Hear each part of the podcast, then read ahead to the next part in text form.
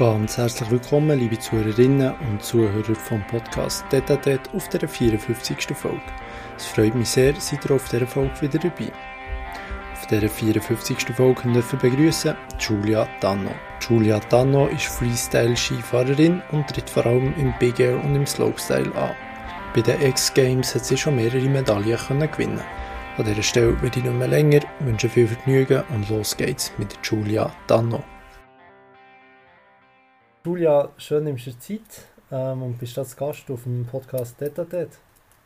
Ja, danke. Dass es, schön, dass es endlich geklappt hat jetzt nach dem langen Winter. Ja, danke ja, für die Flexibilität. Ja, ja. zuerst war ja der Winter, gewesen, dann habe ich es noch müssen verschieben und jetzt hat es doch noch geklappt. Genau, ja, im Winter ist es immer ein bisschen schwierig, bei uns so ein bisschen vorausplanen. Ja. Ähm, weil irgendwie immer wieder irgendetwas spontan dazukommt. Ähm, und ja, jetzt im Frühling wird es langsam ein ruhiger und dann ist es auch ein einfacher, dann einmal so Sachen planen. Ja. Habt ihr überhaupt irgendeine Planbarkeit? Also, weißt, habt ihr mal, keine Ahnung, in ein paar Wochen, wo ihr wisst, wirklich wisst, in zwei Wochen bin ich dort oder dann bin ich dort? Oder ist es wirklich, ihr schaut teilweise glaube schon so ein bisschen von Woche zu Woche, jetzt bin ich dort, dann dort, du hast ja glaube auch geschrieben, bin ich ein Event mit Sponsoren und dann dort ein Event und weisst teilweise gar nicht so, wie sieht nächste Woche überhaupt aus? Ja, es ist bei uns schon eher alles recht spontan, aber wir haben schon einmal so Anfangssaison so eine Gruppenplanung, wo mhm. wir halt wissen, so die Wettkämpfe, die fix sind. Ich meine, die sind ja fix im Kalender eigentlich von FIS schon eingetragen. Eigentlich wissen wir jetzt schon ungefähr, welche Wettkämpfe wenn nächstes Jahr sind. Äh, das mhm. kann sich logischerweise schon einmal auch noch ändern mit dem mit den Schneeverhältnissen und so müssen wir manchmal gleich noch Sachen absagen. Aber so grob wissen wir eigentlich schon. Aber nachher eben so mit Abreise und dem ist halt nachher immer gleich so, ja, es macht auch jedes Team anders. Also eben, wenn der Weltcup irgendwie am Dienstag anfängt, wir reisen manchmal schon am Sonntagabend ab, manchmal erst am Montag und halt darauf auch, wie weit weg das ist. Und das sind nachher halt so die Sachen, die nachher eher so ein bisschen spontan geplant werden. Also meistens so das, was weiter weg ist, wissen wir halt schon auch früher, wenn wir jetzt auf Amerika gehen, müssen wir es halt früher planen. Aber je nachdem, auch wenn wir so Trainingslager in der Schweiz haben, sind wir halt auch recht flexibel mit dem Wetter und schauen eher so ein auf das und einmal nicht einfach so fix von dann bis dann, sondern wir passen uns eigentlich recht an. Ja, ja gibt es überhaupt, musst du alle vom vom Verband vorgegebenen Wettkämpfe besuchen oder kannst du es wie eigentlich relativ frei entscheiden? Ja, also es ist jetzt nicht vorgegeben, was ja. wir müssen und was nicht, aber es ist schon so, die Weltcup-Saison ist eigentlich schon nicht, ich würde jetzt nicht sagen Pflicht, wenn du jetzt sagst, so ein Wettkampf wollte ich lieber auslassen und dann noch irgendwie dort noch eine Trainingswoche machen, dann ist das, versteht das auch jeder. Ähm, ich glaube, da musst, musst du so ein bisschen für dich selber entscheiden, mhm. was was du willst fahren Oder zum Beispiel, ich habe jetzt dieses Jahr ja auch wegen meinem Knie erst im Januar angefangen, Wettkämpfe zu fahren. Und das war eigentlich völlig mir überlassen, wenn das ich wieder anfangen will. Aber ja, logisch, wenn du im Swiss Team bist, wird auf eine gewisse Art dann schon auch erwartet, dass du dem Welt Cup-Zirkus sozusagen folgst und dass die Wettkämpfe fahrst, die wo, wo dort drin sind, weil sonst schaffst du ja auch nachher die Kriterien gar nicht, um wieder in die Nationalmannschaft oder ins A-Kader überhaupt aufgenommen werden fürs ah, nächste ja, klar, Jahr. das macht Sinn, ja. Was sind da Kriterien? Boah, im Fall, ich habe die gar nicht so ganz genau im Kopf. Du, du äh, ich, einfach jedes Jahr. Ja, ich, ich muss sagen, dieses Jahr bin ich am Zittern gewesen, ähm, weil ich halt erst so spät können anfangen mit Wettkämpfen oder Welle haben anfangen, ähm, ist wie also es war mir auch nebensächlich jetzt dieses Jahr, ob ich jetzt im A-Kader oder in der Nazi bin. Und äh, von dem Jahr, also ich weiß jetzt, dass Nazi ist, glaube eine Anforderung ist in der Top 10 sein im Overall Weltcup. Ja. Bei den Frauen. Und bei den Männern gibt es auch noch andere Kriterien. Oder es gibt eben verschiedene Arten, wie du diese Kriterien kannst erreichen kannst. Also du könntest zum Beispiel, glaube auch irgendwie äh, ja, je nachdem Podestplätze mhm. oder irgendwie so. eine Kombination und nachher ist entweder oder das erreichst oder das erreichst. Ich weiß jetzt nur bei mir, dieses Jahr ist es gewesen, schlussendlich ist es darauf angekommen, auf den letzten Weltcup, dass ich noch in die Top 10 reinrutsche, dass ich in der Nazi bleibe. Ähm, ja. Aber ich probiere auch mal nicht zu fest mich auf das fokussieren, weil schlussendlich ja, machst du dann eigentlich nur noch einen zusätzlichen Druck, wo wie ja, du willst ja eh gut fahren und wenn ja. du gut fährst, erreichst du die Kriterien. Also, ja. ja. ja, das macht Sinn, ja. Aber manchmal fällt es mir dann gleich nicht, nicht so einfach, ähm, ja, das wie abzugrenzen. Ja, definitiv. Also bei mir jetzt eben der Frühling ist mir schon, ist mir das schon auch definitiv im Hintergrund, so die ganze Zeit so ein bisschen im Hinterkopf geblieben, weil ich halt einfach gewusst habe, dass ich gerade, ich bin irgendwie so bis vor dem letzten Weltcup irgendwie auf dem 12. Platz im Gesamtranking oder so irgendwie etwas, oder auf dem 13. Und dann habe ich schon angefangen, so ein bisschen auszurechnen, wer vor mir muss was machen und was muss ich machen, dass ich würde in die Top 10 reinkommen Und dann ist schon, ja, zuerst, als ich nachher Quali geschafft habe, ins Finale, ist schon mal ja, sicher gut gewesen, aber nachher ist genau irgendwie die, die nachher müssen besser sein, auch im Finale gewesen. Und die, ich habe wie gewusst, wenn sie etwas abbringt, ja, dann muss ich halt wirklich auch etwas Gutes abbringen, dass es dann schlussendlich langt. Und schlussendlich hat es dann gelangt. Aber ja, es ist schon, es ist schon schwierig, um dann gar nicht daran zu denken. Logisch, wenn du dich einmal so ein bisschen mit dem beschäftigst, bist du nachher gleich immer so ein bisschen im Hintergrund, bist so, ah ja, das wäre ja auch noch. Ja. ja. ja, und vor allem, also ich weiß gar nicht, ist das einfach so bei euch, dass wie jetzt ähm, ins beste Kader nur bestimmte, also wenn sie die 10 Besten vor der Welt sind, dann können es ja im Prinzip auch 5 Schweizerinnen sein, die dort drunter sind, oder nur eine. Das spielt einfach gar nicht so eine Rolle.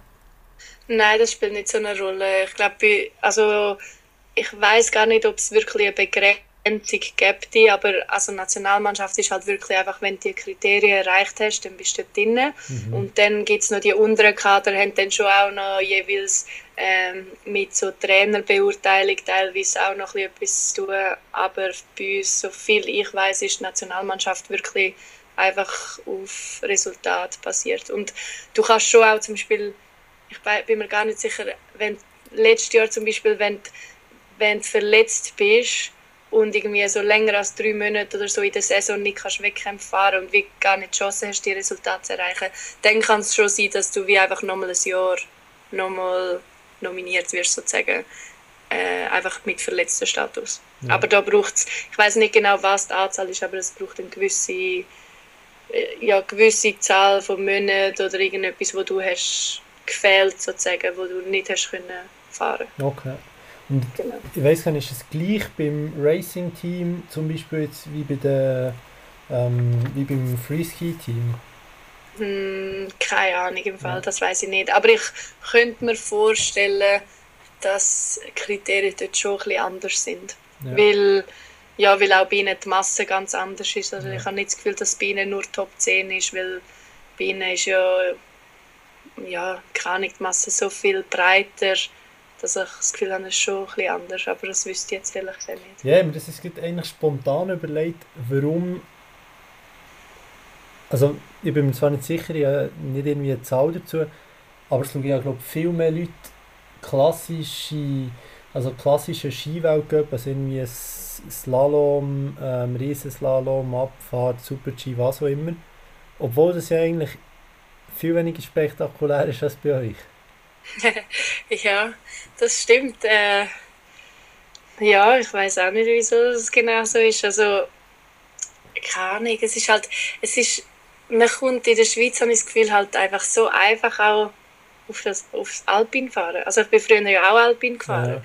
Bei uns, die meisten im Team sind früher irgendwie auch noch ein bisschen Rennen gefahren, auch wenn es nur in der IO ist oder so. Aber ich meine, ja, in der Schweiz irgendwie, das ist so, ich habe das Gefühl, so fast so, wenn du in der, irgendwo in den Bergen schon nur aufwachst, ist es wie so, ja, die Eltern schicken dich in die Skischule, ja. nachher in die IO und nachher ist halt wie auch das Interesse wahrscheinlich so ein bisschen allgemein in der Schweiz ja, ein bisschen breiter, weil es halt auch, und es wird auch viel mehr gezeigt in den Medien. Definitiv. So.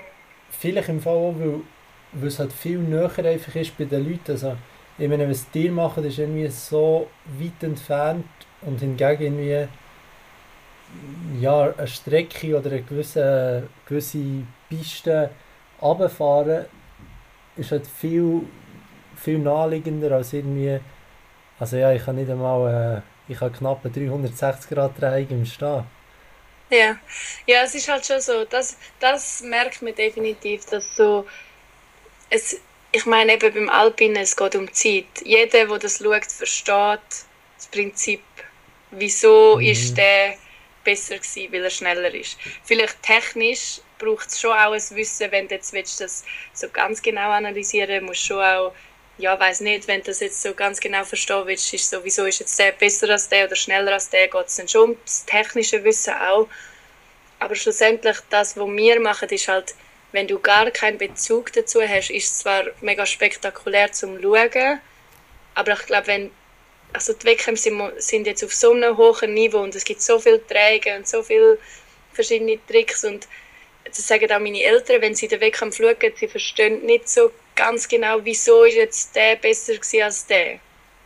Weil sie einfach wie Tricks gar nicht so selber verstehen und nachher ist es automatisch ja, ist vielleicht schon spektakulär zum Schauen, aber irgendwann bist du so, ah, ich komme gar nicht so richtig draus, wieso jetzt der besser war oder ja, ich glaube, darum ist es eigentlich auch wichtig, dass wenn es übertragen wird, finde ich es mega wichtig, dass halt die, die es kommentieren auf dem Fernsehen, das wie so ein bisschen, ja, auch spannend können überbringen und, und ich glaube, ich finde, es ist mega spannend gleich zum Schauen. Auch, ich schaue auch gerne Sportarten, wo ich nicht rauskomme, aber dann muss es wie so wirklich mega gut ja, kommentiert sein und vielleicht auch so ein Hintergrundwissen von wer macht was, wieso, weißt so, mhm. ja, so ein bisschen wie auch uns Athleten so ein bisschen den Leuten näher bringen. Das du wirklich Sportarten, wo, wo nicht nachkommst, wie sie funktionieren?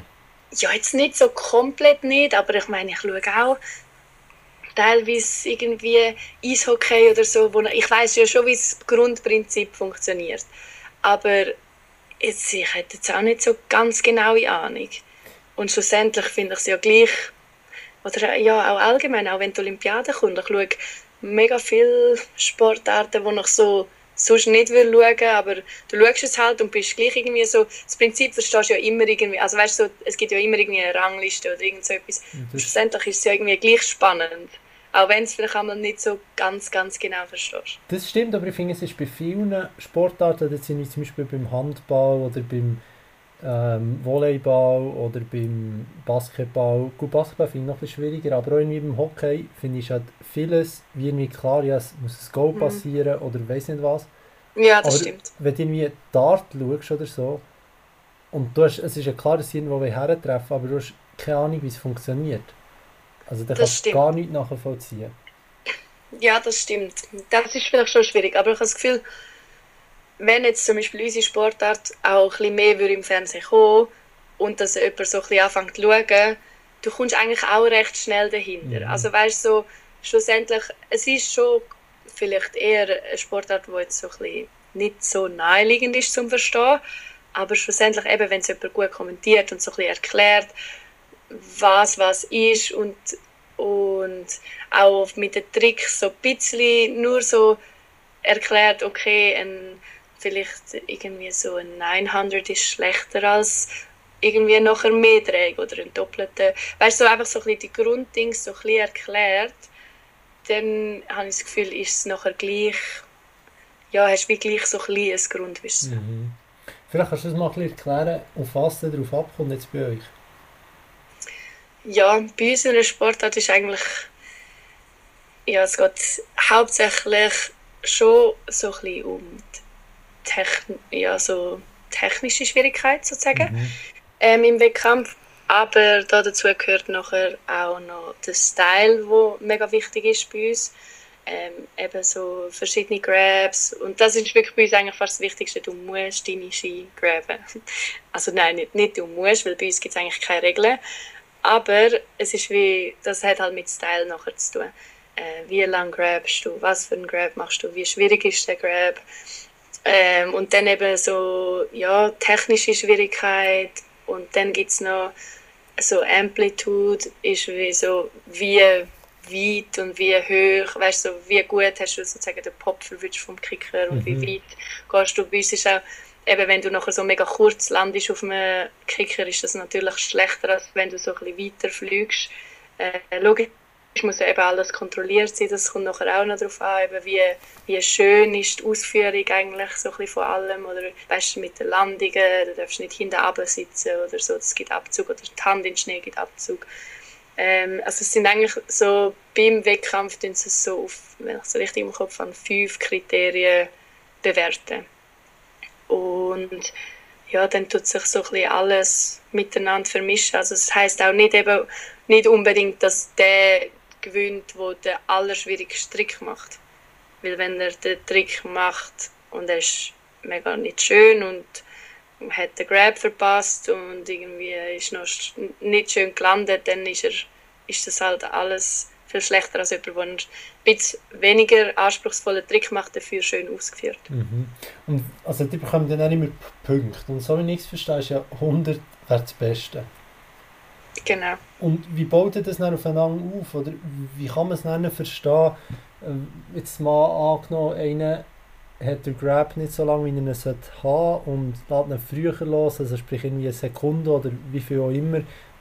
Was gibt es dann für einen Abzug? Ist es ein Punktabzug? Ist es 0,75 Abzug?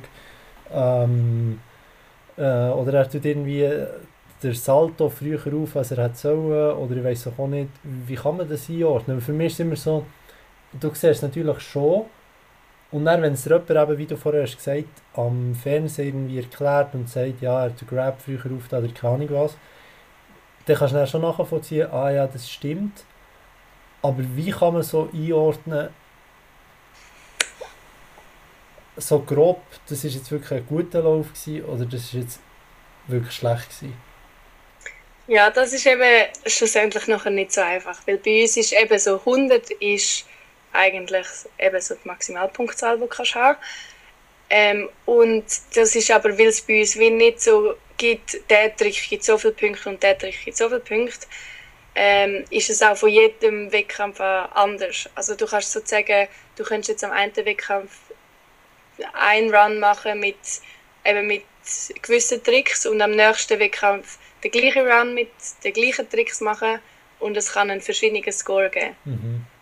Äh, das ist, sie tun halt, der Score ist bei uns eigentlich mehr da zum wie die Rangliste einfach, wie sagen wir dem, einreihen. Ja. Ähm, und sagt nicht aus, okay, wenn ich den Run mache, kriege ich 90 Punkte. Ja. Sondern es kommt dann halt auch mega auf die mhm. Leistung von allen anderen an dem Tag an. Es ist mehr so für sie einfach so, ja, wie so ein Grenzwert, wo ordnet man die Leute ein. Mhm. Und das ist ehrlich gesagt für uns Athleten auch manchmal schwierig zu verstehen, weil, weil eben unser Sport so offen ist und auch so ein bisschen, teilweise so ein bisschen Ansichtssache, was findest du stylisch, was nicht. Ähm, haben wir auch viel nachher mit den Judges Diskussionen, wieso ist jetzt das, wieso haben wir jetzt das schlechter bewertet oder weißt so, ja, es ist nicht schon nicht immer ganz klar. Darum verstehe ich eben auch, dass es schwierig ist, um es mhm. wirklich nachvollziehen. Ja. der, Husten ist wirklich immer noch da. Ja.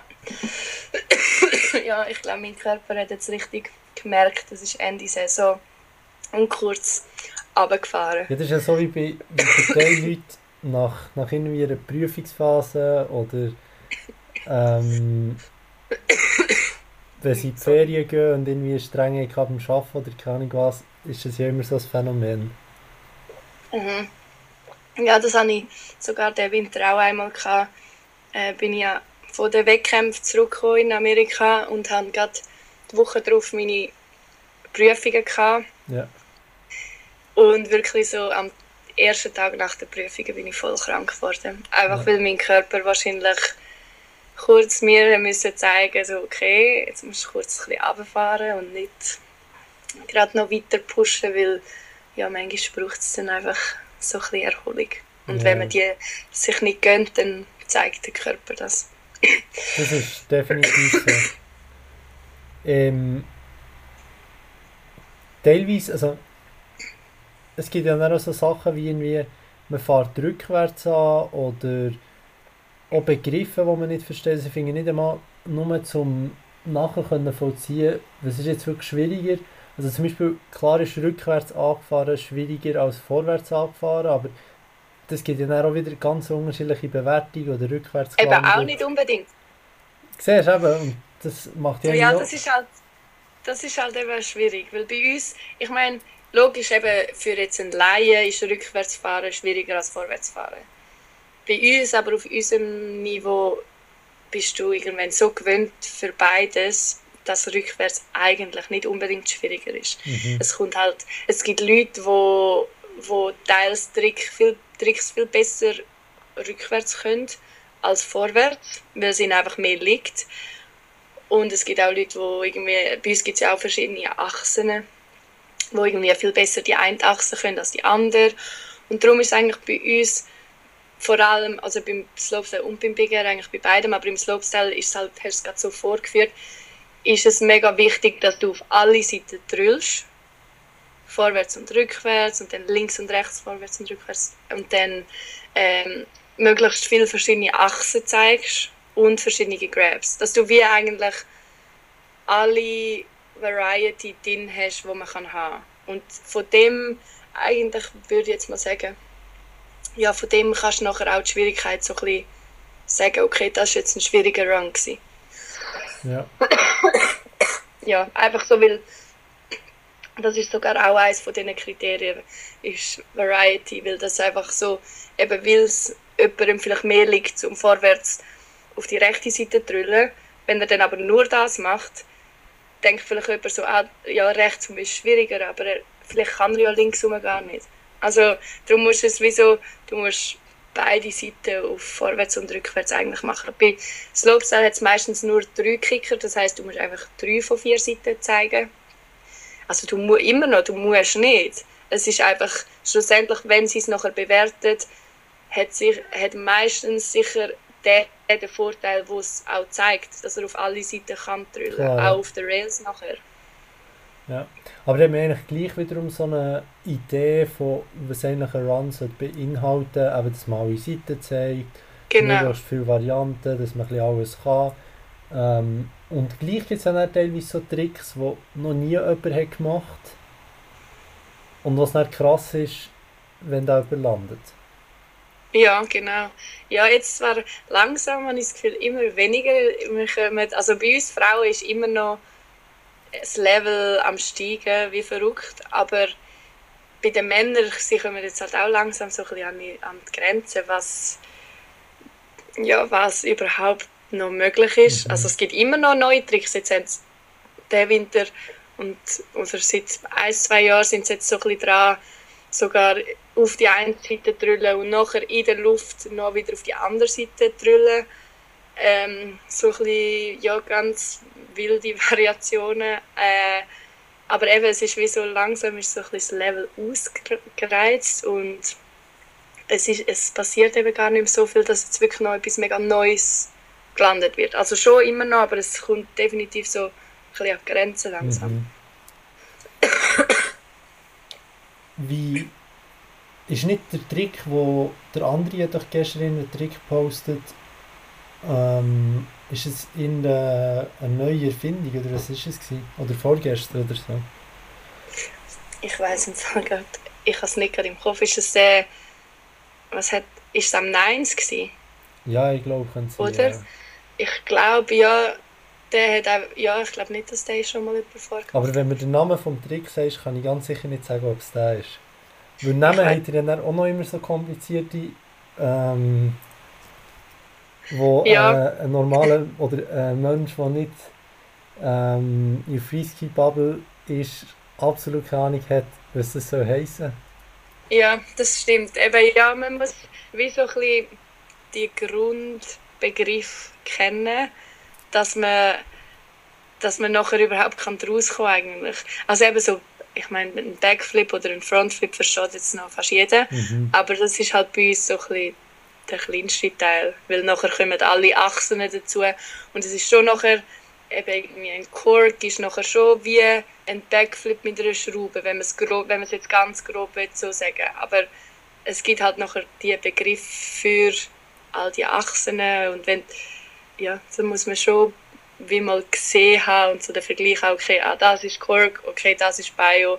Und das hast du halt ja nicht, wenn du das einfach einmal im Fernsehen schaust. Ja, und ich glaube, da kommt auch mega die Hürde dazu, dass als, als Mensch, der das nicht kann, hat einfach weiter Bezug fehlt und du kannst dir auch nicht wie vorstellen, weil du kannst sie offensichtlich nicht einfach nachmachen und dann merkst, ah ja, ist einfach noch schwierig, weil wenn du ja, so auf dem Kopf in der Luft bist und dann merkst, das klappt einfach nicht, ja, es wird schwierig.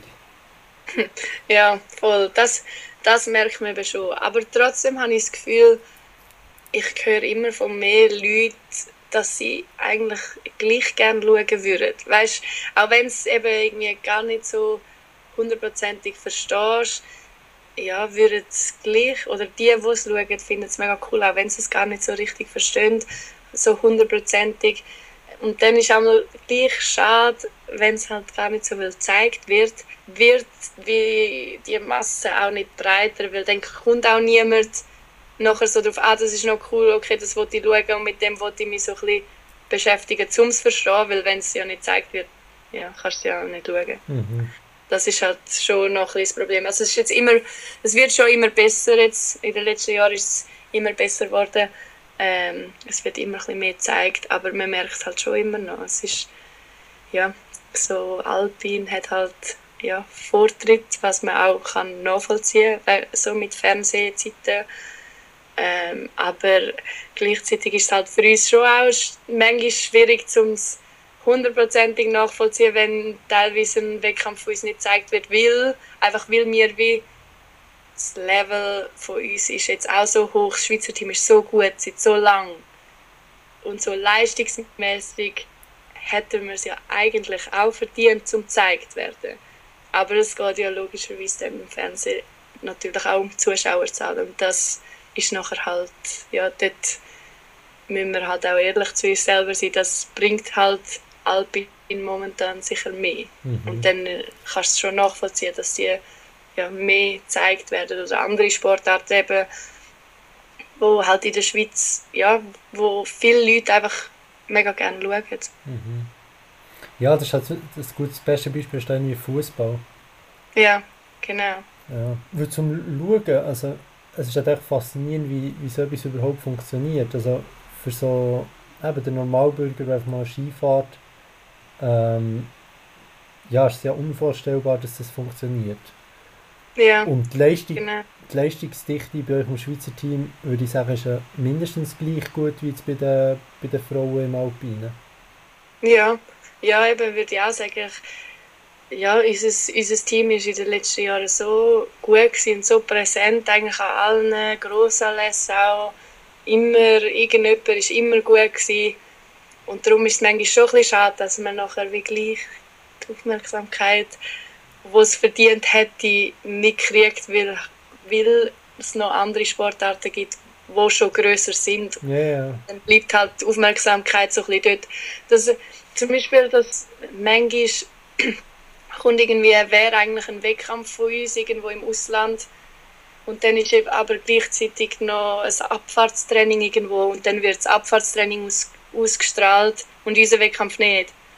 Und das ist nachher einmal schon so, dann denke ich so, ja, das ist jetzt mega schade, weil mhm. ich meine, das Training, ja, vielleicht, eben, viele Leute schauen es ja gleich und finden es mega spannend, aber ja, wenn sie uns ein bisschen mehr teilweise würden zeigen würde das Interesse sicher auch wachsen, yeah. würde ich jetzt mal behaupten. Aber eben, das ist eine mega, ja, mega schwierige Diskussion. Schlussendlich wird es immer Gründe haben. Also weißt ja. es ist auch, ja, es, es hat seine Gründe mit Zuschauerzahlen und so weiter und so fort, wo nachher schlussendlich halt schon Sinn machen. Ja, ja die Begriffe, die du vorher auch angesprochen hast, irgendwie eben Cork, Switch, ähm, keine Ahnung, was es auch so gibt. Ähm, kannst du die vielleicht ein bisschen erklären? Ja, kann ich. also, eben, zum Beispiel, so wie ich vorher gesagt habe, ein Cork ist eigentlich wie ein Backflip, aber noch mit Schrauben. Und die Anzahl der Schrauben kommt dann halt darauf an, wenn es jetzt ein Cork 720 ist, dann ist es ein Backflip mit der Schraube. Dann 7, 720, das steht immer für die Anzahl Umdrehungen, oder? Genau. Und eigentlich im Cork 7 ist wie der Backflip wird als 360 zählt und die eine Dreieck wird das. Ja. Aber weil das weil so fließend ist, ist es nachher wie zwei Dräge. Also es Ja. ist, das ist ein bisschen kompliziert. Aber ähm, Korg ist nach hinten raus ausgelöst. Dann ähm, Bio oder Misty ist sozusagen wie ein Frontflip, aber halt mit Rotation nach vorne raus ausgelöst. Ähm, eben Switch ist rückwärts. Ähm, und dann gibt es, oh, es gibt so viele Begriffe. Eben, nachher gibt es all die Grabs, wo je nachdem, eben, wenn, wenn so hinten, ganz hinten am Ende von der Ski hebst und überkreuzt ist, ist es ein Tail Grab. Wenn du ganz vorne an der Ski hebst, ist es ein Nose Grab. Äh, dann gibt es ganz viele verschiedene noch zwischendrin. ähm, ja, das ist, das ist wirklich, es gibt so viele Begriffe bei uns, die schon nicht ganz so einfach sind, um alles sich merken und verstehen. Ja. Ja, vor allem auch, also, was überlegt ihr euch zum Beispiel, bevor, also jetzt einem Run überlegst eigentlich, also du hast irgendwie das Training und so, dann überlegst du, was du willst machen Genau. Wie überlegst du dir ähm, du musst ja, also das Ziel ist ja so, wie ich es mir überlege, ist ja möglichst schwierig, aber ich glaube, sobald irgendwie eine Hand, ähm, das Gesäß ähm, oder du total umkehrst, das ist, glaube ich, das Schlimmste. Also das sollte ja nicht passieren, weil das ist ein Nuller Genau. oder ein riesen Abzug. Ja. Ähm, ja, wie, wie findet man da eine Balance? Ähm, ja, also wir haben ja meistens so zwei Tage Training. Ja, und dann tust du zuerst mal so ein bisschen den Kurs, ja, so ein bisschen eingewöhnen, was, bei uns gibt es ja bei den Rails nachher meistens irgendwie so zwei, drei Optionen nebeneinander, dann tust du mal ein bisschen alles ausprobieren, schaust, welches würde mir am besten passen. Und da ist eben, die Auswahl ist frei, du kannst eigentlich das fahren, wo du willst. Ähm, und dann, ja, ist meistens im Wettkampf logisch willst du so ein bisschen möglichst schwierige Sachen machen, aber du musst auch etwas machen, wo du zu, ich würde jetzt mal behaupten, 95% auch wirklich kannst landen. Es nützt dann nichts, eben irgendetwas machen, wo du, ja, wo du irgendwie eins von zehnmal landest. Weil dann äh, bringst du es ziemlich sicher im Wettkampf auch nicht ab, wenn dann noch so ein bisschen, also ja, ein paar Leute sind auch mega gut in dem nachher, dass es genau am Wettkampf nachher zählt und nachher bringen sie es genau ab. Aber ich glaube, so die gute Balance ist schon so etwas zu machen, wo du sicher so, ich würde jetzt mal sagen, sieben bis acht von zehn Mal mindestens schaffst. mhm. Weil sonst ja, sonst, wenn du irgendetwas machst, wo, wo selber schon weißt, dass du gar nicht so viel gelandet hast, dann wirst du auch noch mehr nervös und ja, das, das hilft auch nicht. Dann kannst du ja, kannst eigentlich gerade vergessen. Es Ja, gibt schon ja. solche, die nachher wo irgendwie etwas mega riskieren und nachher schaffen sie es wirklich mit Glück am Wettkampf und dann sind sie vielleicht an dem einen Wettkampf nachher plötzlich mega weit vorne und gut, aber wenn du willst konstant gut sein dann ja, musst so ein bisschen die Balance finden von, okay, die Tricks habe ich eigentlich auf ziemlich sicher und dann machst du im Wettkampf sicher zuerst mal die und du kannst immer noch, wir haben ja meistens zwei Runs ähm, in der Quali und dann zählt der besser. Das heißt, wenn du deinen ersten Run mit deiner, deinen sozusagen Safe-Tricks gut abbringst, kannst du dir ja immer noch überlegen, okay, wo kann ich jetzt noch umstellen. Mhm. Das tut man sich meistens schon auch überlegen. So, schon nur auch von Quali auf Final tut man sich mal eben für Quali einen Run überlegen und dann überlegt man aber schon auch gerade weiter so, okay, wenn ich jetzt ins Final komme, wo könnte ich es noch verbessern?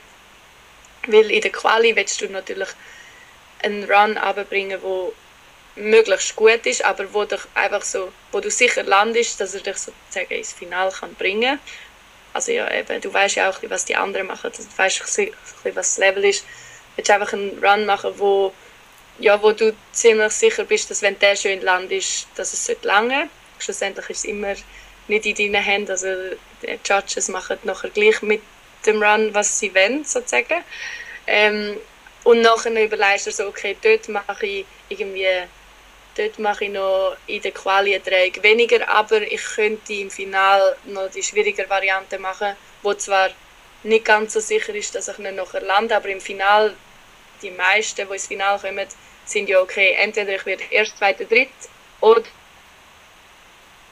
es kommt nicht so davon. Logischerweise eben, es kommt immer ein auf die Ambitionen drauf an, aber meistens, wenn du im Final bist, bist du okay, ich will aufs Podest und dann riskierst du halt schon ein bisschen mehr. Als in der Quali willst du einfach, willst du einfach durchkommen und mal ins Finale kommen.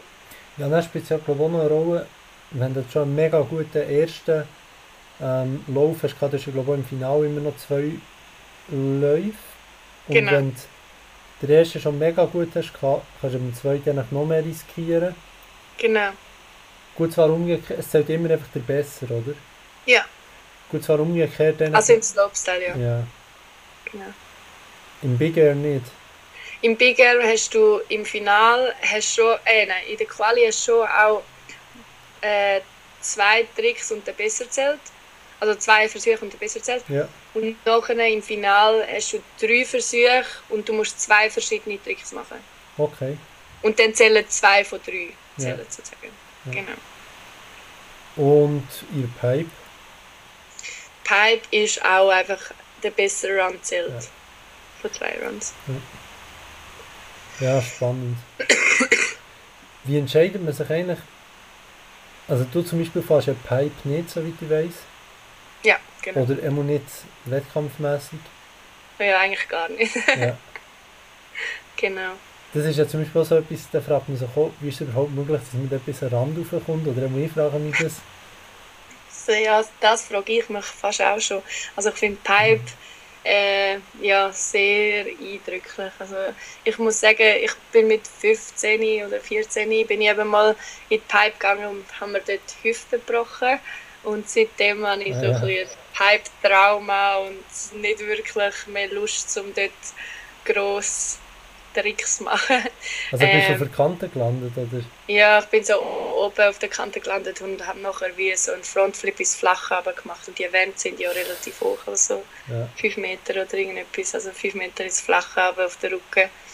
Ja, dann die Hüfte gebrochen und seitdem, ja, bei mir ist ein, ich habe mir vorher schon gar nie so mega überlegt zum Pipe fahren, aber nachdem ist mir wie ja, klar gewesen, dass ich nicht Pipe fahren will. Ja, vor allem, es gibt ja es gibt eigentlich noch viel, das irgendwie, ja, irgendwie einer auf der Kante landet. Und das, wenn du so irgendwie zwei Meter über der Kante bist und dann landest du auf der Kante, ist glaube schon nicht so, so ja. angenehm. Ja, du hast, halt, du hast halt viel weniger Spatzig. Also ja. bei uns auf dem Kicker, wenn du, ja, wenn du halt einen Meter weiter fliegst, dann fliegst du halt einen Meter weiter. Du, irgendwann hast du das so in, in deinem Körper drin, dass du es auch noch kannst ausgleichen kannst. Weißt so ein bisschen langsamer drüllen. Aber in der Pipe, wenn du, ja, wenn du schon nur 10 cm zu weit nach außen poppst, dann landest du auf dem Rand. Also es gibt wie, es hat so viel kleinere, ja, kleinere Landemöglichkeiten sozusagen. Ähm, ja, weil du land, also es hat so eben so einen Ort, wo mega angenehm ist zum Landen und dann du auch nicht so viel Impact, aber sobald du halt so ein bisschen zu fest poppst oder zu wenig poppst, dann landest du entweder oben drauf oder unten im Flachen. Und das ist halt in der Pipe schon, ja, das finde ich in der Pipe sehr beeindruckend, dass man das wie so, so genau muss treffen. Ja. Ja, und wenn du, also wenn ihr, wie sagt man, ja, neigig noch landest, das ist ja wie bei euch im Big Air, wenn du einfach vorne runtergehst, dann gehst du einfach runter und wenn die Landung landest, ist es ja nicht so schlimm. Also wenn du dort umgehst, weil es... Genau, ja. Ja, aber wenn du im flachen Land ist, tut es mit Abstand am meisten weh. Ja, ja oder auch bei ihnen, wenn, so, wenn du in der Pipe so ein bisschen weiter unten landest, du hast halt nachher gleich, es geht ja dann wie gleich noch wieder ins Flache und dann ja. hast du halt wie so der Druck, der auf den Körper kommt und alles, ist halt schon extremer ich finde es noch lustig, wie mega viele Leute eben immer so sagen, so, euer Sport ist so gefährlich und so. Eben so Big Air und Slopestyle, jetzt, also Pipe sagen auch viel, aber dort verstehe ich es jetzt noch eher.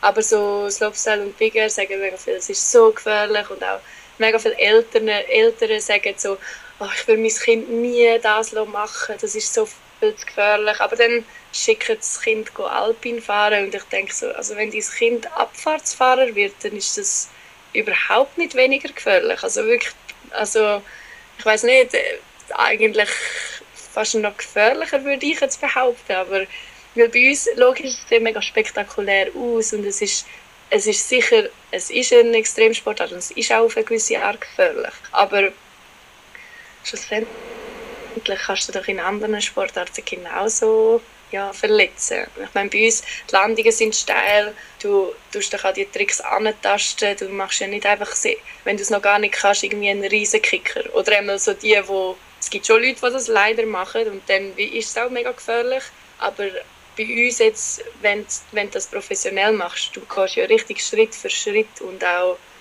ja, du machst nicht einfach irgendetwas ahnungslos. Ja, ja. Darum, ja, ich finde das immer ein bisschen lustig, wenn nachher Leute irgendwie plötzlich sagen, ah, es ist so gefährlich, ich will nicht, dass es mein Kind macht. Bin ich immer so, ja, nimmt mich dann Wunder, ob es irgendwie eben so im Alpinen wirklich weniger gefährlich ist, weil Verletzungen passieren praktisch gleich viel. Ja. Ja, und also gefährlich ist, ist sicher beides, würde ich sagen. Aber jetzt zum Beispiel beim ja. Fußball oder so, beim Fußball ist ja nicht mal in der eigenen Hängen, ob die verletzt ist. Ja, ja, voll. Das stimmt schon. Ja. Ja du hast ja auch schon ein paar Mal verletzt. Also jetzt ja. abgesehen von, von, vom, von Hüften. Ja, ja, ich habe definitiv auch schon genug Verletzungen gehabt. Ich habe jetzt langsam alles mal fast ausprobiert, was man irgendwie kann ausprobieren kann. ähm, aber ja, meistens sind es immer Sachen gewesen, die eigentlich wieder gut geworden sind. Also ich habe jetzt nie langfristig noch ein Problem mit etwas gehabt, was mhm. ich eigentlich recht Glück kann. Ich habe mega oft irgendetwas gebrochen und das ist halt irgendwie nach, ja meistens nach so acht bis zehn Wochen irgendwann schon wieder gut. Ich habe jetzt ein bisschen das Pech gehabt, manchmal, dass ich so ein bisschen eher komplizierte Sachen gebrochen habe, die nachher halt ein bisschen länger gehen. Ja. Nicht einfach so ein klassischer, schöner, gerader Armbruch, sondern ich habe mir dann auch schon gerade so ein bisschen die Sachen eingefangen, die ein bisschen mühsamer sind. Aber äh, ja, eben, es ist immer wieder gut geworden und ich bin eigentlich schlussendlich immer wieder relativ schnell wieder auf der Ski gestanden. Mhm. Aber es war glaube ich schon ziemlich bitter, gewesen, ein paar Mal. Ja, definitiv. Also hauptsächlich einfach die Zeitpunkte sind immer ein bisschen bitter gewesen. Immer vor ähm, Olympia, oder?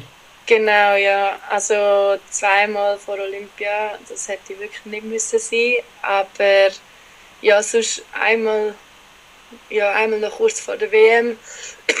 Nein, während der WM, aber das ist nicht, das ist nicht ganz so schlimm gewesen. Ähm, aber so ja, die zwei vor der Olympiade sind schon sehr bitter gewesen. Aber schlussendlich, ja, du machst schlussendlich gleich einen Risikosportart. Du musst so ein damit rechnen, dass halt etwas passieren kann. Ähm, es ist jetzt halt wirklich einfach unglücklich mit dem Zeitpunkt.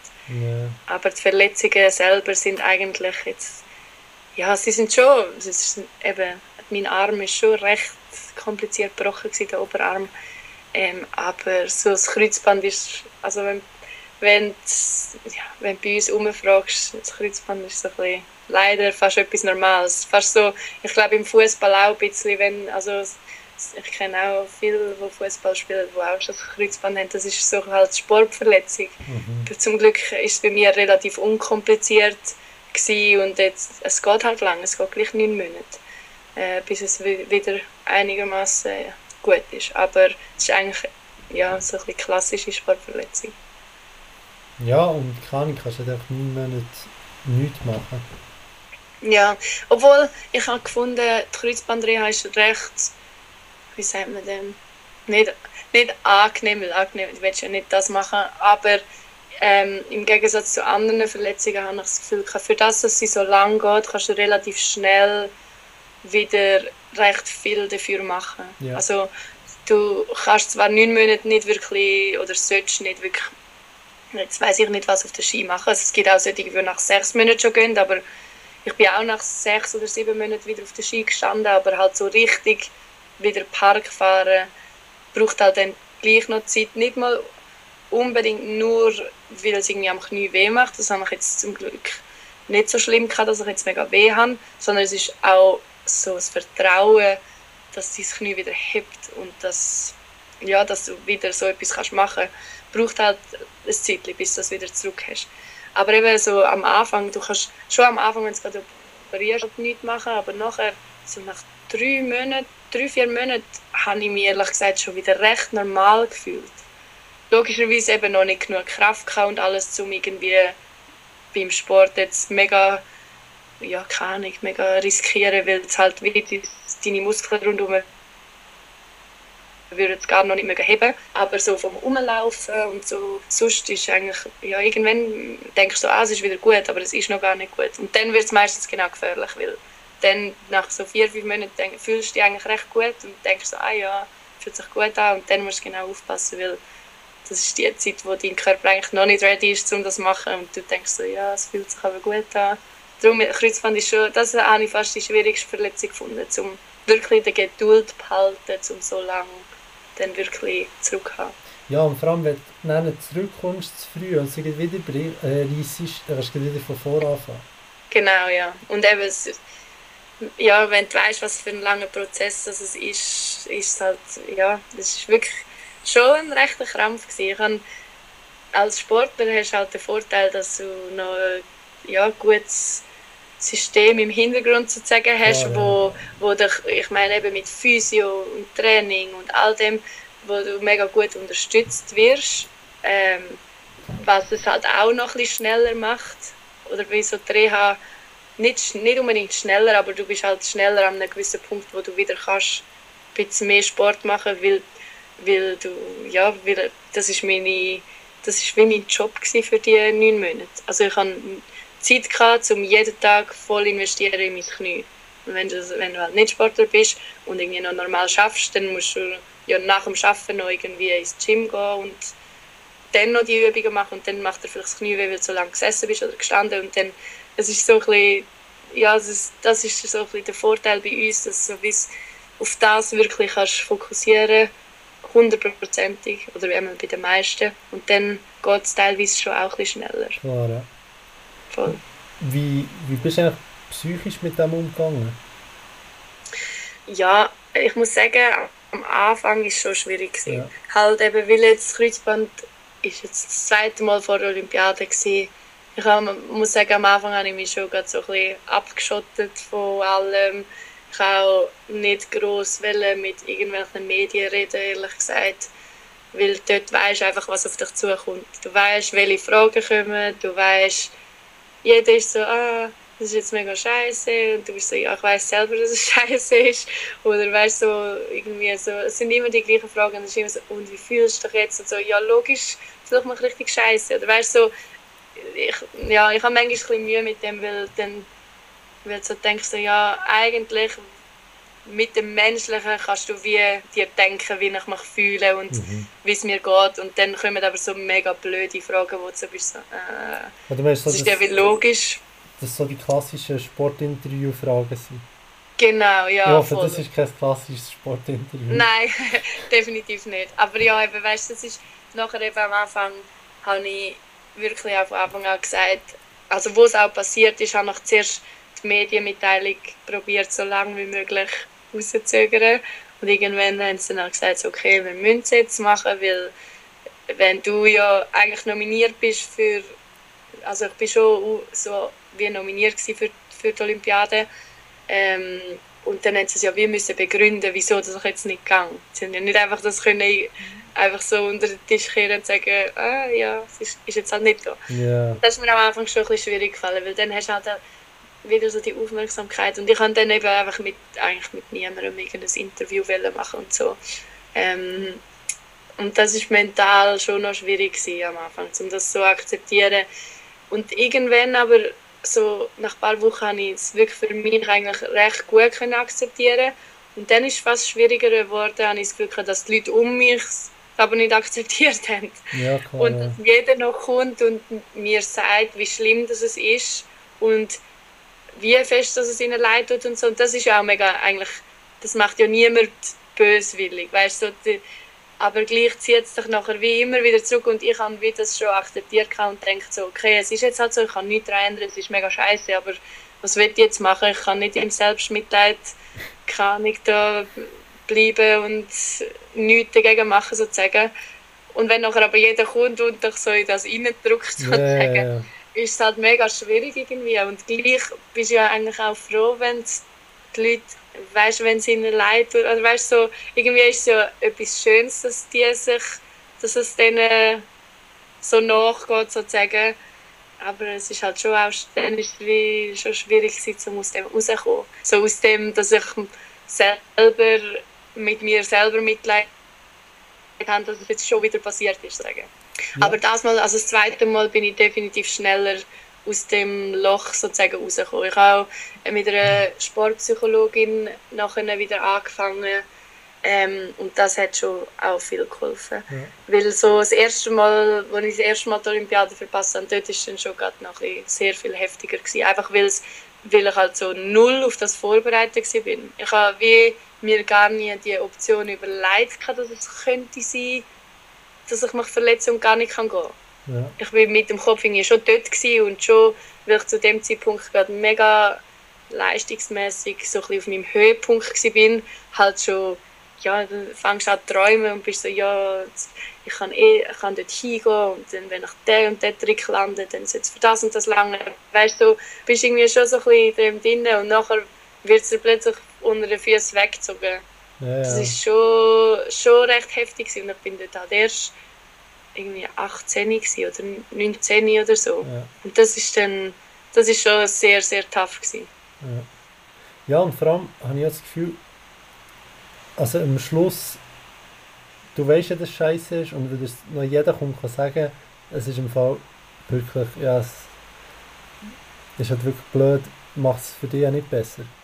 Genau, ja, es ist, es ist halt eine Situation, die du eh nicht kannst ändern Und egal wer was sagt, es ändert sich nicht. Nein. Und dann, wenn, ja, wenn du dich irgendwann mit dem abgefunden hast und probierst nach vorne zu schauen und dir die ganze Zeit immer noch Leute sagen, wie ja, wie schlimm das ist, ja, dann ist es irgendwann bist du so ein bisschen an dem Punkt, wo du es so nicht mehr kannst hören und mhm. irgendwie, mhm. ja, du siehst halt gleich noch immer wieder irgendwelche Leute, auch wenn es nicht Medien sind, auch wenn es irgendwelche Leute, die dich einfach kennen, die das Ganze mitgekriegt haben und irgendwie auch so vier, fünf Monate danach dich noch gesehen und dir noch nichts gesagt oder geschrieben oder was auch immer haben und es dann wieder aufbringen, dann bist du irgendwann bist du immer so, wirst immer wieder mit dem konfrontiert und ja, es ist, eigentlich kannst du es eben niemandem übel nehmen, aber es ist gleich mental nachher schwierig zum, zum nicht selber wie so unter dem nachher wieder leiden sozusagen. Aber hast du nicht das Gefühl, es gibt da wie so beide Typen, so der eine Typ, der mega das braucht oder froh darum ist und am liebsten mit allen darüber redet und der andere Typ, der halt eben so wie du sagst, ja, im Fall, es ist jetzt halt so, wie es ist und ich probiere das Beste daraus zu machen und komme damit klar. Aber ich brauche jetzt auch nicht noch mit allen darüber zu reden. Ähm, ich habe das Gefühl, da gibt es auch mega unterschiedliche Typen noch.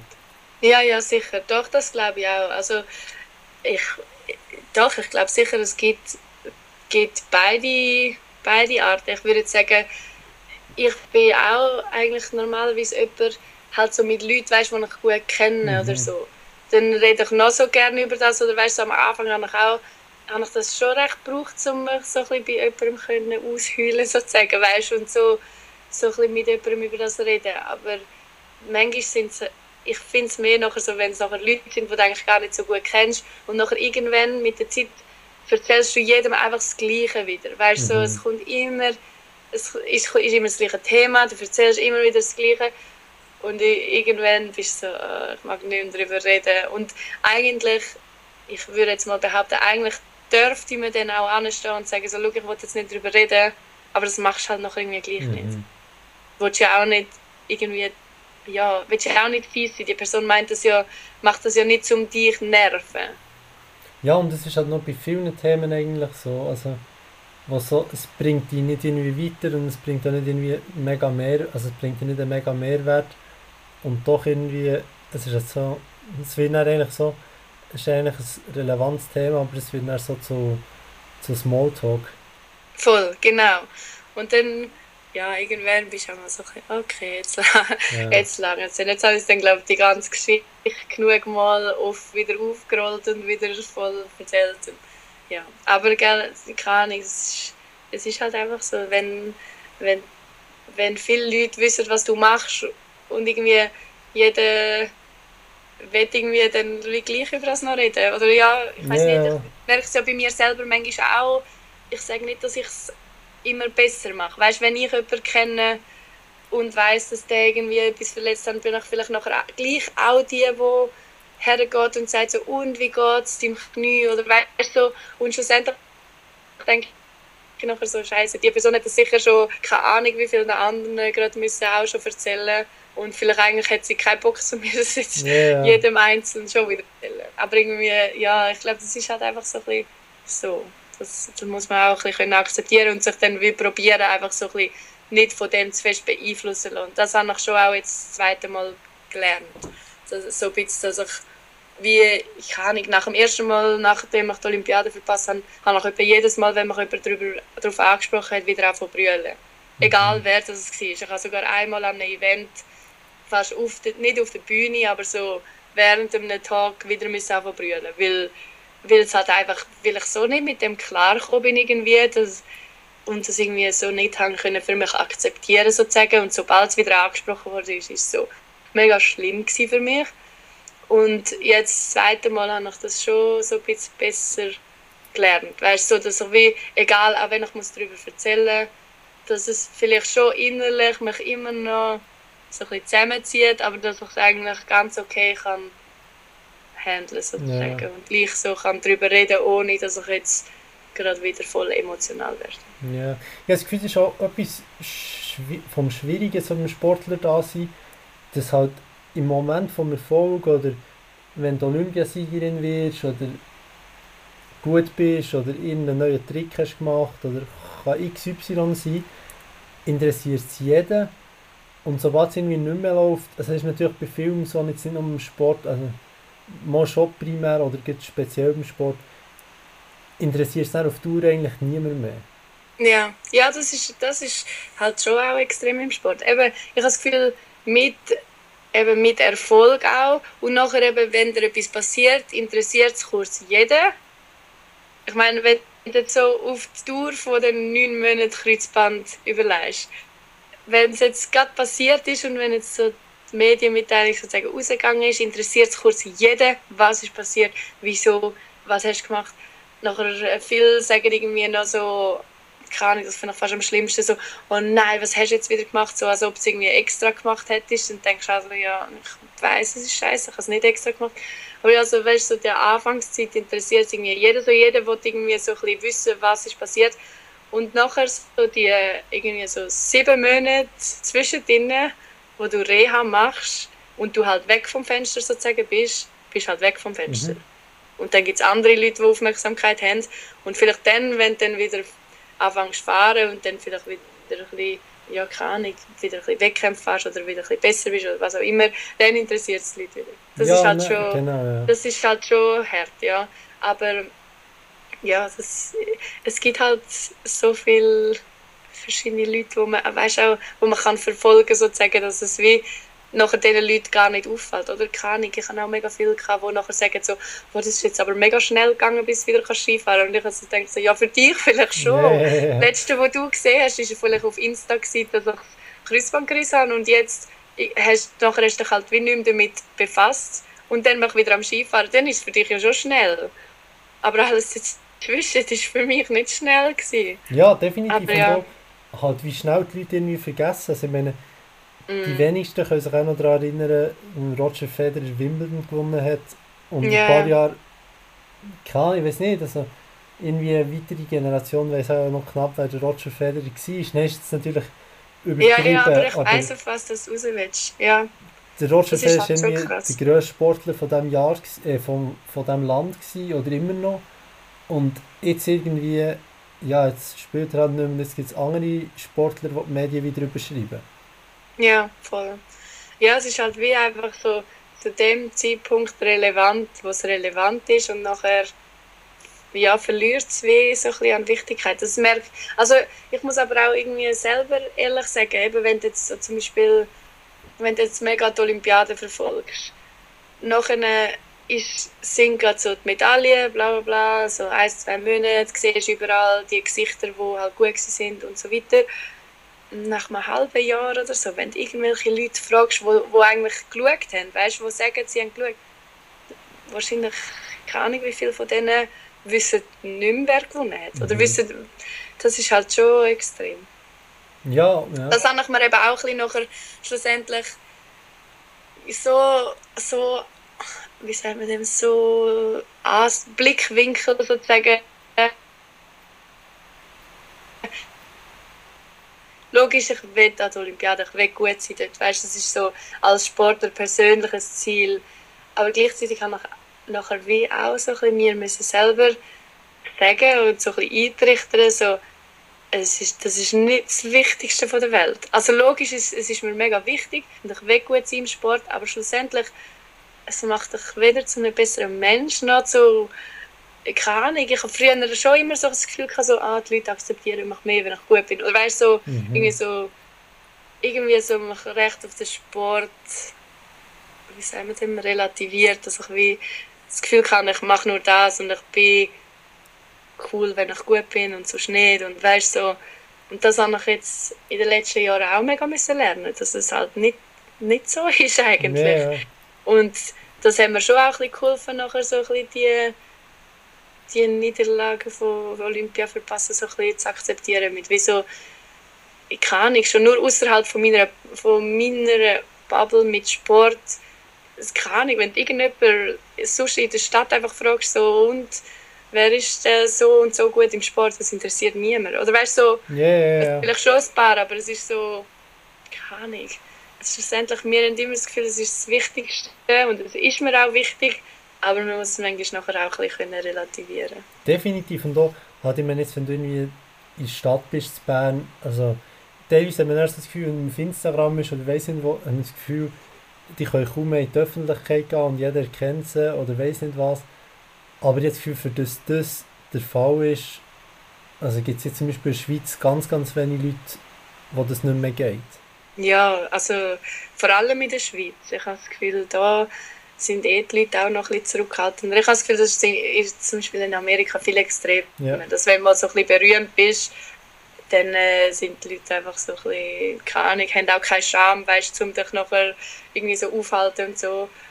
Und ich glaube, so in der Schweiz ist, ist jeder so ein bisschen, ich weiß nicht, respektvoll miteinander. Und keine Ahnung, der Roger Federer wohnt ja zum Beispiel, oder ich weiß gar nicht, ob er jetzt immer noch in der Lenzer Hauptdings hat, aber, aber wohnt ja dort. Und wenn, ich habe das Gefühl, er kann eigentlich gut dort so ein bisschen rumlaufen, ohne dass ihn jetzt mega viele Leute anhauen. Mhm. Weil halt mega viele Leute wie auch das akzeptieren, so okay, er ist jetzt da und ich glaube, er hat selber auch nicht mega Lust zum oder vielleicht hat er auch Lust, ich weiß nicht, aber weißt so zum alle zwei Sekunden angehalten werden, ich glaube, das ist so in der Schweiz schon so ein bisschen toleranter. Ich denke definitiv, wo, wo ich immer denke, ist so die Grenze, wenn du beim Essen gehst, stören. Ja, voll. Ja, mega. Weil, sonst habe ich das Gefühl, akzeptieren es eigentlich so die meisten und es ist ja also so wie irgendwie part of the game. Ja, das voll. Halt, ja, dass, wenn du halt Erfolg hast und in der Öffentlichkeit bist, Gerade im Sport, also ich denke, Sport ist das sehr speziell, ich denke, jemand aus der Wirtschaft oder so interessiert niemand. Oder eben die meisten nicht. Aber im Sport ist es halt schon so, und dann ist schon bewusst, denke ich meistens, ja, dann mache ich das Foto. Mm, Aber da sind wir eben schnell dann wieder beim, beim Punkt, dass die meisten gar nicht erkannt werden. Ja, ja. voll. Aber ich muss auch selber sagen, kann ich, ich weiß nicht, ich habe das Gefühl, also vielleicht interessiert es mich manchmal auch nicht nicht äh, ganz so fest, aber manchmal habe ich das Gefühl, wenn ich irgendjemandem so über den Weg will laufen, ich, ich würde es manchmal gar auch nicht checken. Also, keine Ahnung, ich habe, ich habe auch schon Leute gesehen, die ich nachher so irgendwo, also gut, ich bin jetzt auch nicht Fan von denen, aber irgendwann habe ich mal am Flughafen so eine Band gesehen, yeah. Man, Maneskin oder so. Man, keine Ahnung, die sind recht groß, gerade so yeah. vor zwei Jahren oder so. Und ähm, ich habe erst so, im, so ein bisschen im Nachhinein gecheckt, dass es die sind, weil, er, eben, weil ich so denke, so, hm, schon noch kommt mir schon noch bekannt vor, aber irgendwie habe ich es nicht gecheckt und eben erst so voll im Nachhinein so gecheckt, ah, das sind die gewesen, aber ich weiß nicht, ich habe das Gefühl, es geht schon auch noch vielen Leuten so, weil halt jemand so, also wenn jemand gerade so weiss, so, okay, die Person wohnt da, erwartest du es vielleicht eher noch, aber wenn so jemand es wo nicht erwartet und nachher der einfach an dir vorbeiläuft, dann bist du so, hä? Also keine Ahnung, erwartest es halt doch auch voll nicht. Ja. Und irgendwie denke ich mir teilweise so, die laufen nicht, nicht so, die laufen mit Bodyguards rum oder keine Ahnung wie.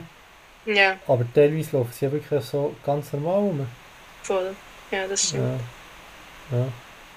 Gäbe es jemanden, der so du unbedingt mal so treffen Boah, im Fall.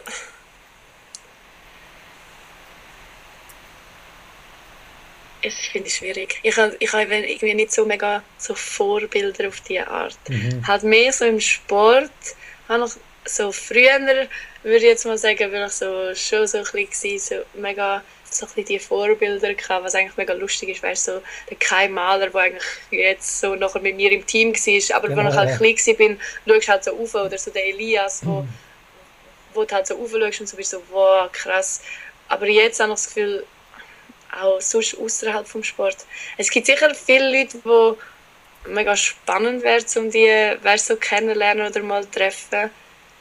Aber es ist jetzt nicht, ich habe jetzt niemanden, wo, wo ich so mega muss sagen, so, von die Person müsste ich jetzt unbedingt mal kennenlernen oder so sehen. Mhm. Weiß nicht.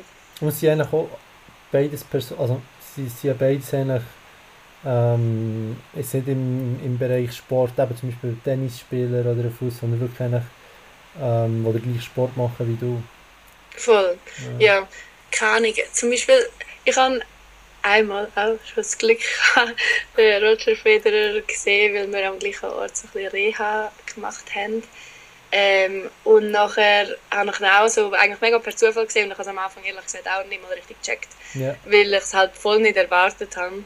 Und ja, dort bin ich schon so, gewesen, so, das ist jetzt mega cool, um mal so kurz mit ihm können reden oder weißt, so ihn kennenlernen, aber gleichzeitig denke ich nachher auch so, hey, es ist eigentlich ein ganz normaler Mensch. Also weißt, das merkst du nachher auch genau, also wenn du nachher mit so jemandem redest, bist du so, der ist genau, der ist halt einfach berühmt, aber er ist eigentlich genau gleich drauf wie die meisten anderen Leute. ja, und genau gleiche die Bedürfnisse und Voll. Und äh, ist jetzt nicht so, ich weiß nicht, ich habe das Gefühl, manchmal ein paar Leute sind tun so richtig so Leute so in den Himmel vergöttern, wo ich so denke, so, das sind im Fall ganz normale Leute, wo du eigentlich wahrscheinlich, wenn sie triffst, ganz normal mit dir reden. Oder, weißt so, es gibt lo- logischerweise gibt's immer solche, die nachher so irgendwie, keine Ahnung, mega abgehoben sind oder irgendwie so. Aber ja, ich habe das Gefühl, die meisten Leute sind, auch wenn sie bekannt sind, schlussendlich sind die doch ganz normal. definitiv. Und sind auch mega froh, wenn man sie mega normal me behandelt. Ich habe das. Gefühl, viele sind nachher wie froh, wenn sie jetzt nicht so, keine einen Heulkrampf vor ihnen kriegst, weil du sie siehst. Weißt du, weil das ist ja dann für die Person auch mega komisch. ja, ja. Nee, also, Obwohl sie sich gewöhnt sind. Ja. Aber, also das habe ich definitiv das Gefühl, dass es so ist, dass du mit den Menschen normal kannst reden. Was ich aber schon, oder ich habe das Gefühl, bei Teilen Roger Federer zum Beispiel, das ist halt wirklich so wie eine, eine mega spezielle Brand eigentlich, die er kreiert hat um seine Person. Und das Mhm. wiederum finde ich schon sehr einzigartig. ja, mega. Voll. Nein, Ja. eben, also ich sage schon, eben bei ihm bin ich, ich bin ehrlich gesagt nachher auch so ein bisschen, nicht nervös, aber weißt du, so ein bisschen so, wow, krass. Ja. Jetzt schon nicht einfach so jemand, wo du einfach mal so auf der oder weißt du, so, wo du jetzt einfach so denkst, so, ja, ja, sehe ich nicht, jetzt einfach mal. Weißt du, ich Ja. bin schon auch so, gewesen, so wow, das ist jetzt mega cool und so, schon cool gefunden, mit ihm mal so ein bisschen reden und so. Auch, auch wenn ich das weiss, dass eben, das ist eigentlich ganz normal, aber gleich bist du halt so, du weißt, wer er ist, du weißt, was er erreicht hat, du weißt, ja, wie berühmt er eigentlich überall ist. Ich meine, er ist jetzt wirklich so jemand, wo jeder so ein bisschen kennt, auch wenn er nichts mit dem Sport zu tun hat. Also Ja, weißt genau, so, ja. irgend, das ist, und zwar weltweit eigentlich. Es ist, ist er so ein Name, wo du eigentlich recht vielen Orten kannst sagen und bekannt ist. Ja. Und darum ist schon so ein bisschen so wow, krass. Ja, ja. Und, aber es gibt natürlich da, wo jetzt zum Beispiel jetzt irgendwie ähm, Ki- Kinder, die wo, wo, wo lernen Skifahren, haben wahrscheinlich das genau gleiche Erlebnis, zum Beispiel, wenn sie dich treffen. Ja, das, also, äh, das denke ich mir eben auch laut. Das habe ich früher ja auch mega gehabt. Also weißt du, so, eben genau beim Kai, ich bin so richtig so, so wow, das ist so cool, wie gut das er fährt. Und weißt du, so, ich habe mich nachher nie können in dieser Situation, wie ich, wo ich jetzt bin, weißt du, so vorstellen. Das ist so weit weg gewesen, sozusagen. Und dann, keine Ahnung, ist es, das ist so cool, wenn nachher eigentlich so kleine Kinder das eigentlich das Gleiche bei einem Ja, selber genau, ja. machen, dann bist du richtig so, wow, krass, eigentlich ja, bin ich genau auch mal in dieser Position gewesen. Und das ist schon mega cool. voll. Ja. Ja, spannend. Ja. Ich glaube eigentlich, das ist gar nicht so ein schlechter Schluss, weil ja, was hast du so für die nächste Woche geplant? Ähm, ich bin jetzt diese Woche noch ein bisschen für das Studium am Zeug nachholen, das ich im Winter so ein bisschen auf die Seite legen ähm, Und nachher nächste Woche, Anfangswoche, gehe ich auf Norwegen ähm, mit zwei von meinen Teamkolleginnen ähm, und einer Filmcrew. Ähm, dann gehen wir so ganz an, auf die nördlichste Insel eigentlich in Norwegen, die heißt Svalbard. Ja. Ähm, und dann gehen wir dort so für eine Dokumentation filmen, so Touren Skifahren. Also eigentlich so auftüren und runterfahren ja. und auf dem Segelboot wohnen wir dort für zwei Wochen. Äh, ja, es, wird mal, es ist eigentlich so das erste Mal, wo ich so etwas mache. Es wird so etwas komplett anderes, aber es ist cool, dass man so ja, irgendwie einfach mal so etwas anderes ausprobieren. Und das ist eigentlich auch der Sinn so ein bisschen hinter der Doku. Ähm, dass Mathilde, Sarah und ich sind ja eigentlich voll so ja, zusammen einfach äh, haben uns kennengelernt beim Contest fahren und sozusagen ich und Mathilde sind auch so ein bisschen gross geworden mit dem Contest fahren, mhm. wenn man es so kann sagen. Ähm, und ja, einfach so ein bisschen zusammen mal zum ersten Mal etwas komplett Neues erleben und so ein bisschen aus unserer Komfortzone in, in einem anderen Bereich gehen. Ja, wo, schon... wo erscheint das, Pro, das Projekt nachher? Ähm, ich bin mir nicht ganz, ganz sicher. Ich nehme es jetzt mal an, dass es so im Herbst oder im frühen Winter nachher auf YouTube ja. wird sein oder auf irgendeiner anderen Plattform. Aber sicher, sicher wahrscheinlich auf YouTube und wahrscheinlich machen wir dann auch so ein paar Premieren äh, irgendwann im Herbst, weil es geht immer so, im Herbst sind, kommen halt die meisten Skifilme von der letzten Saison raus und dann gibt es auch so Festivals, wo so Filme zeigen. Zum Beispiel in Annecy ist es recht grosses. Wahrscheinlich, ich nehme es an, dass dort so das erste Mal gezeigt wird und nachher dann irgendwann schon aufs Internet kommt. Ja. Ja, was habt, wie habt ihr wie habt ihr es eigentlich so zusammen? Weil die tun eigentlich mega konkurrieren und habt im Vergleich jetzt wie ich sie in anderen Sportarten wahrnehme, halt gleich mega gut jetzt innerhalb vom, vom Team oder geht ihr drei zusammen? Aber wir haben es mega gut. Es ist so cool. So am Anfang muss ich sagen, wo wir ich bin ja am Anfang so ein bisschen, also von ihnen zwei jetzt die, wo, die als erstes da war im Team sozusagen und so, es hat schon noch ein, zwei andere Frauen gehabt, aber die sind nachher gerade so ein bisschen im Übergang, gewesen, wo ich so ein angefangen habe. Und dann sind, ist plötzlich so Battle gekommen, mega jung, mega gut. Und am Anfang war es für mich schon noch so ein bisschen schwierig gewesen, muss ich sagen. Weißt du, so, ich war schon so ein bisschen so, ja, keine Ahnung, schwierig zu akzeptieren, dass jetzt nochmal jemand sozusagen dort ist und auch gut ist. Ähm, und nachher ist Sarah noch dazu gekommen. Und nachher am Anfang ist ja ist schon so ein bisschen schwierig, aber wir sind immer mega gut miteinander klargekommen. Aber halt so, weißt du, so vom Konkurrenz Kampf innerlich ist schon vielleicht am Anfang so ein bisschen so, wow, krass, weißt, jetzt kommen, sind noch andere da. Aber schlussendlich so persönlich sind wir von Anfang an mega gut klargekommen. Und es ist, ich glaube, es hat uns allen auch mega geholfen, dass wir einander haben. Weil so pushst du dich genau, wenn du so das gerade vor deinen Augen hast und jemand, eben wenn jemand von ihnen zwei etwas Neues lernt, dann lustet es mich logischerweise auch etwas Klar, Neues ja. lernen. Du pushst dich so mega gegenseitig und und wir können uns auch gegenseitig mega helfen und ja, ich glaube, das ist schon noch cool, dass wir so, dass wir wirklich so gut befreundet sind, dass wir wie, du bist zwar schon Konkurrenz, aber schlussendlich kann ich jedes Mal vor dem Contest, wenn, bevor wir eindroppen, gehen wir uns gleich irgendwie umarmen und sagen viel Glück, viel Spaß. Weißt so, es ist jetzt überhaupt nicht so, okay, es ist Wettkampf, wir sind nicht gut miteinander, sondern es ist so, wenn, wenn sie gut sind, freue ich mich auch für sie. Logisch, wenn ich nachher nicht gut bin, schießt sie mich innerlich für mich an. Aber ich habe jetzt nie so, dass ich so bin, so, oh Mann, sie war gut und ich nicht. Weißt so, es ist mehr so, okay, ich habe es selber verkackt, aber sie sind ja. gut gewesen, mega cool. Ja, und auch nicht so, dass du irgendwie anderen in etwas Schlechtes wünschen oder Nein, überhaupt ja. nicht. Nein, das finde ich eben schon cool. Das habe ich das Gefühl, das merkst du für bei unserer Sportart mega. Es ist so, es ist halt so voll wie sagt man dem, so mega familiär, ja. auch mit den anderen Nationen. Wir kommen alle so gut miteinander klar und es ist, es ist glaube mit niemandem so, dass du jetzt so mega den Konkurrenzkampf hättest und so irgendjemandem etwas Böses wünschst oder so. Weißt so, wenn irgendjemand etwas Neues landet, freuen sich alle mega. Wenn irgendjemand einen mega krassen Run landet, freuen sich alle mega. Du siehst eigentlich so selten, dass irgendjemand noch eine, wie so ein bisschen nicht mag gönnen. Ja, genau. Weißt? Und das, das finde ich so cool an unserem Sport, dass wir so, so gut miteinander haben und so, so ein familiäres Verhältnis mit allen haben äh, ja, also, sogar auch mit unseren Trainern und so. Es ist so, ich habe das Gefühl, wenn ich andere Sportarten anschaue, ist es sind immer so mega strikt und die können doch nicht noch Kollegen sein mit den Trainern oder weißt so. Und bei uns ist alles so ein bisschen lockerer, würde ich jetzt mal sagen, obwohl es auch viel ernster geworden ist in den letzten Jahren mit dem mit der Leistung und so und mit dem Training, aber es ist wirklich noch so ein bisschen der Freestyle-Vibe, wenn man so kann yeah. sagen. Oder weißt so, ja, es leben, es leben alle so ein für das und das merkst du auch. Ja. Ja, es ist halt wie eine ganz andere Welt, ja. Voll. Ja.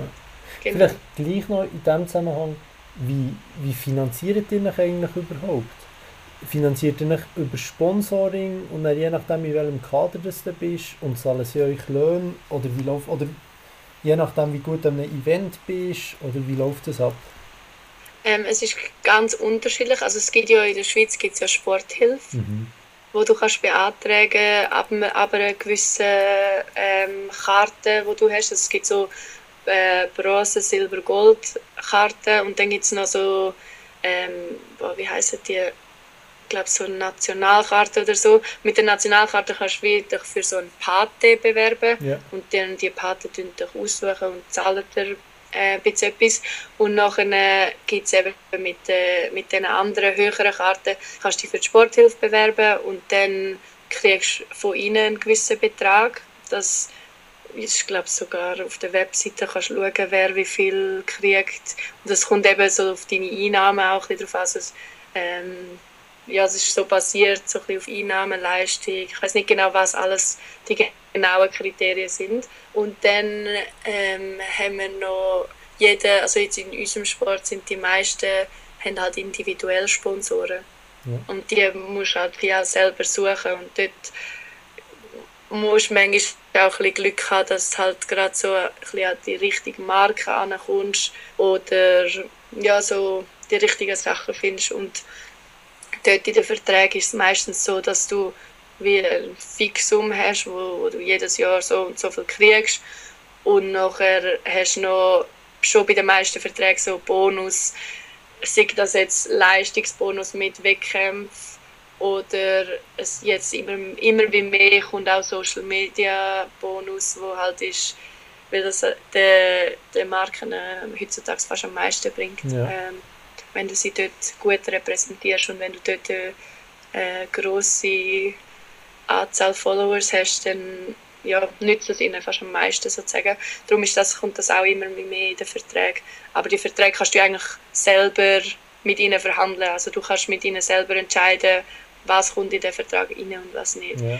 Und ja, die meisten, also nachher haben wir von Swissi schon auch Unterstützung, so dass sie uns Saison eigentlich zu einem grossen Teil zahlen und dann zahlt man halt einen Kaderbeitrag äh, dazu. Ja. Und dort kommt es auch noch darauf an, in welchem Kader du bist. Also mhm. äh, ja, die tieferen Kader oder die höheren Kader haben so ein bisschen unterschiedliche ähm, Unterstützung. Ja. Aber ja, die meisten, also das meiste, ich würde mal sagen, das meiste muss halt wie auch nachher, also wenn du im Kader bist, wird es recht gut finanziert, aber halt so alles rund ums Skifahren sozusagen ist nachher wie mit Sporthilfe oder, oder äh, privaten Sponsoren, die du ja. dir suchst. Ah ja, genau. sehr gut. In dem Fall habe ich immer das Gefühl, lässt sich so einigermaßen, es gibt ja wirklich Sportarten, wo du kannst sagen, da kannst du fast nicht davon leben. Aber dann du es, jetzt gibt es Freeski schon einigermaßen möglich.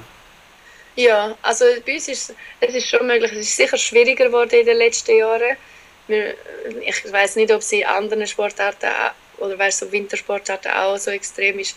Man merkt schon, dass die ganze Branche so ein bisschen, dass sicher immer ein bisschen weniger wird.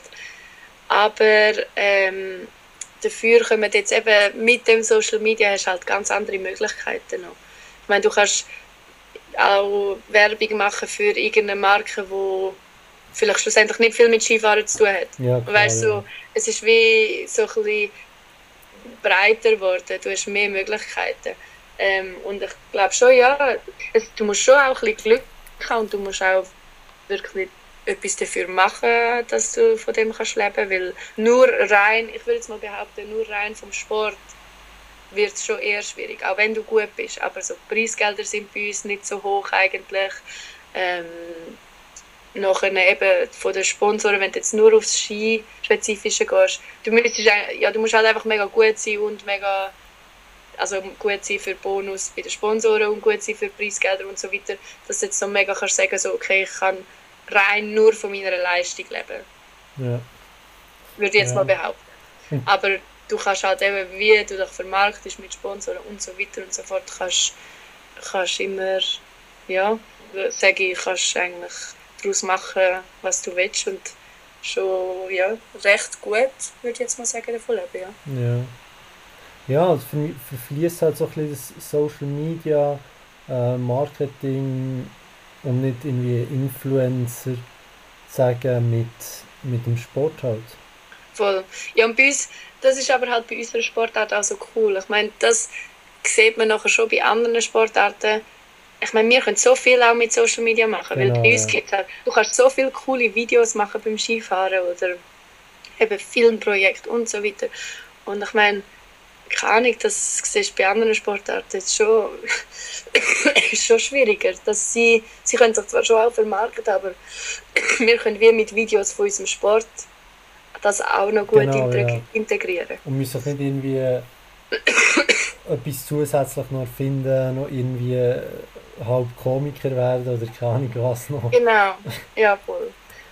voll. Ja. Ich glaube, es ist halt schon, ja, oder auch schon nur mit Bildern vom Skifahren, es ist halt, es, ja, es gibt halt coole Bilder, es, es sieht halt spektakulär aus. Weißt du, es ist jetzt vielleicht fies, wenn ich das sage, aber jetzt zum Beispiel beim Alpinen, wenn du jetzt, keine Ahnung, ein Video von jemandem wie über Türli fährt, kommt, würde ich jetzt mal sagen, wahrscheinlich schlechter als wenn jetzt eben ein anderer irgendwie einen Triple Backflip macht. Weißt du, Ja. so für Leute, die scrollen, bist du, wo irgendwie einfach so die Reels durchschauen, ist Genau. so, wow, krass. Ja. und dort ist halt schon, das ist halt cool mit unserem Sport. Du kannst dich wie so, ja, mit, eigentlich mit dem eigenen Sport schon nur so ein bisschen vermarkten auf Social Ja. Media. Gehst du am eigentlich schon aktiv auf Firmen zu, also dass du findest, ähm, das ist eine coole Firma und dann äh, gehst du aktiv auf die zu oder ist es meistens umgekehrt?